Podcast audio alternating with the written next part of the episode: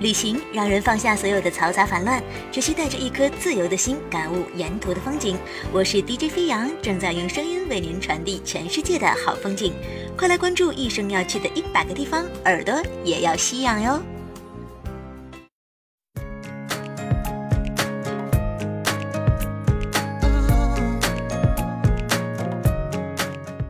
！Hello，各位亲爱的听众朋友，大家好，欢迎您收听全新一期的《一生要去的一百个地方》。本期节目，我们继续来聊聊，别笑，这就是美国，美国的那些新鲜事儿。之前我们说过啊，美国人做事非常的低调，他们的低调体现在方方面面，比如说低声说话呀，开车在路上不按喇叭等等。今天呢，我们就来聊一聊低调的美国人。在中国的时候。每年看春节联欢晚会，一到什么好笑的地方，或者遇到精彩的地方，坐在台下的观众都会大声叫好，然后拍手鼓掌。这一场景之所以能够给我留下很深的印象，就是因为一看到台下观众拍手叫好的表情，我就感觉到特别有年味儿。中国人喜欢热闹，一遇到情绪高涨的情况，就会用欢呼去回应。比如过年的时候，大人放鞭炮，小孩围在一起。左邻右舍相互喜庆道贺，似乎人越多，说话声音越高，就越能表现出那种快乐的心情，气氛也就越活跃。而在美国，老美们虽然也喜欢将声音抬高几度来表达自己亢奋的心情，但他们非常注重场合，例如在狂欢派对上，或者是在唱卡拉 OK 的时候。其余时候，你会觉得美国是一个非常安静的国家，和我们中国比起来，甚至有点死气沉沉。美国人的安静有可能是因为人太少，而地方又大，会给人太空旷的感觉；还有可能就是他们不喜欢别人讲话的声音太大。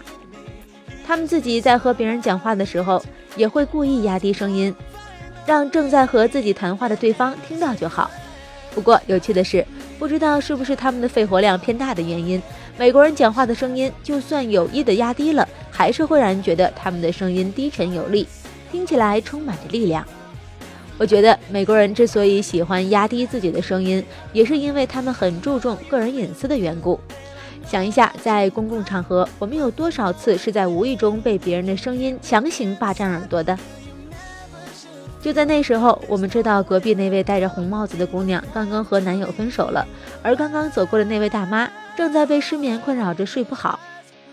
也许老美就是出于这种不想被陌生人探听的心理，所以讲话都小声的进行着，有时候对陌生人甚至干脆消声。记得有一次我上电梯的时候，一位满头卷发的白领丽人边打电话边进入了电梯。等电梯门一关，她马上对着电话说：“等一下，我要上电梯。”然后手按着听筒就不讲话了。一出电梯口，她又拿着电话讲了起来。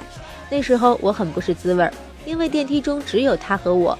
我又不是 FBI 派来的探员，他需要这么防范我吗？不过这也说明了老美真的非常注重隐私啊。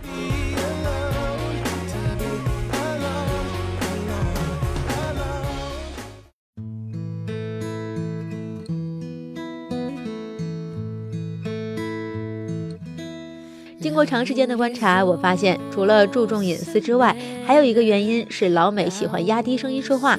那就是他们觉得大声讲话会妨碍到别人，从而影响自己的形象。有一次，我和朋友们在一家餐馆就餐，虽然那家餐馆不是很高级的场所，但是也不是一般的快餐店。在暖黄色的灯光下，每桌的人都低声谈论着自己的事，我们也不例外。一帮棕色皮肤的外国游客在导游的带领下进入餐馆用餐，他们的眼睛里散发出如同小孩子一样好奇的目光。这种表情完完全全地告诉了我们，这是他们第一次到美国餐馆就餐。他们表现出对这家餐馆的极大兴趣，他们左看看右摸摸，用着不知道哪国的语言，大声和同伴交流着自己发现的新大陆。很明显，整个餐馆的客人都惊讶地看着他们，觉得他们打扰了自己的用餐环境。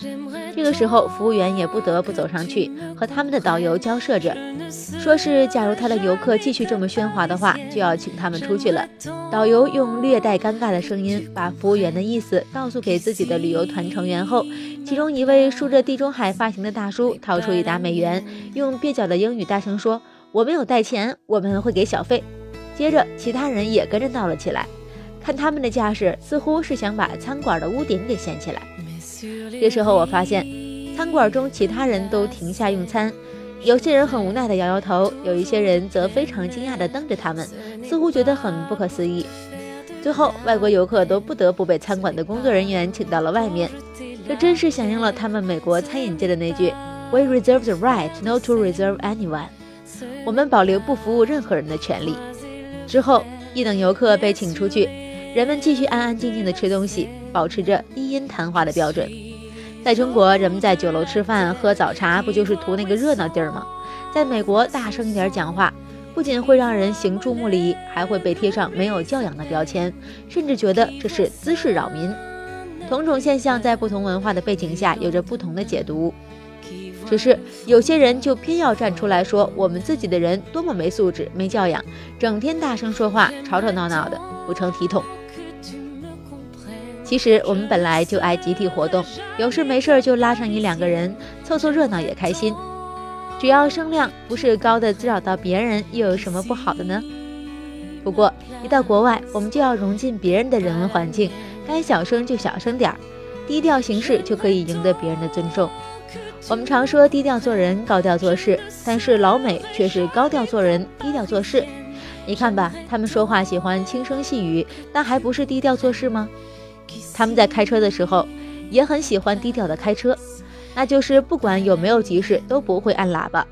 假如在不该按喇叭的时候按了喇叭，后果可能还会很严重。这是我的一位旅美朋友告诉我的。他说，在美国一些社区禁止按喇叭，否则警察就会上来开罚单了。我的朋友说，那一次他就经历了一次残酷的罚单教训。那次他答应开车送一个朋友去看牙医。他按时到了他朋友的公寓楼下，为了引起朋友的注意，他按了几声喇叭，还是有节奏性的一长两短。大家不妨想象一下，那划破天空的尖锐刺耳的喇叭声是怎样穿过整个小区，然后又来回撞击着你的耳膜。这样的喇叭声在一个安静的小区里一定特别刺耳。心急的他见朋友还不下来，又继续按了几声喇叭。这时候，他看到一位警察向他走了过来。那名警察很客气地叫他，让他拿出他的驾驶证。等查看完之后，扣下驾驶证，抄下车牌号，告诉他第二天到警察局接受处理。原来那天我朋友在小区里乱按喇叭，吵到了周围的街坊，被别人投诉了。原来警察教育他在住宅区内是禁止按喇叭的，因为这会影响到别人的休息，或者会惊吓到一些心脏功能不太好的老人。还有，在闹市开车的时候，也尽量不要有事没事乱按喇叭，这是很没有礼貌的表现，还有可能会让其他司机认为你对他们产生不满。司机一般都不会对路人按喇叭的，他们会尽量为路人让路，而不是按着喇叭吵着要抢先，这会被视为很没有素质的表现。我朋友被警察这样教育之后，深知自己的过错，最后还受到一笔款项不小的罚款。从此，他再也不敢乱按喇叭了。